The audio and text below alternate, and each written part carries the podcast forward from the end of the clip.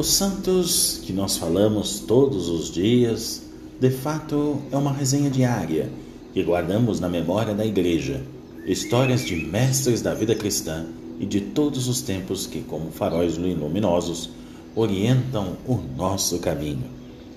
E hoje, nesse dia 9 de abril, é dia de festejarmos duas grandes mulheres. Sempre nos alegramos quando podemos nomear essas heroínas. Uma da terra e outra do tempo de Jesus, Maria de Cleófas, parente de Nossa Senhora.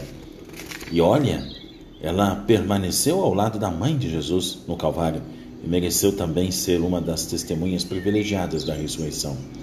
Esposa de Cleófas, foi mãe de Tiago, apóstolo escolhido por Jesus.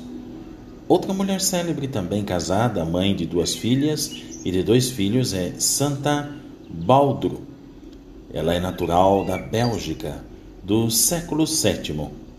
Enquanto seus filhos se dedicavam à vida religiosa e o seu marido se tornava monge, ela se dedicou totalmente à oração numa pequena casa da colina de Mons, na Bélgica. Lugarejo que é maravilhoso se vocês puderem ver pela internet ou quem já teve a possibilidade de conhecer esse lugarejo bonito. Além dessas duas grandes guerreiras, mulheres fortes de fé e de testemunho, vamos lembrar dois santos grandes e fortes: Prócoro, um dos sete diáconos lembrado nos Atos dos Apóstolos, e Hugo, o santo bispo de Rouen, na França, terra de Santa Joana d'Arc. Santo Hugo viveu no século VIII. Por isso, meus irmãos e irmãs, quem medita sobre Maria, mãe de Jesus, passa pouco a pouco a dedicar sua vida toda ao Cristo e aos irmãos. Eu desejo a todos a paz, a bênção de Deus, a alegria de Nossa Senhora, sábado, memória de Nossa Senhora até meio-dia.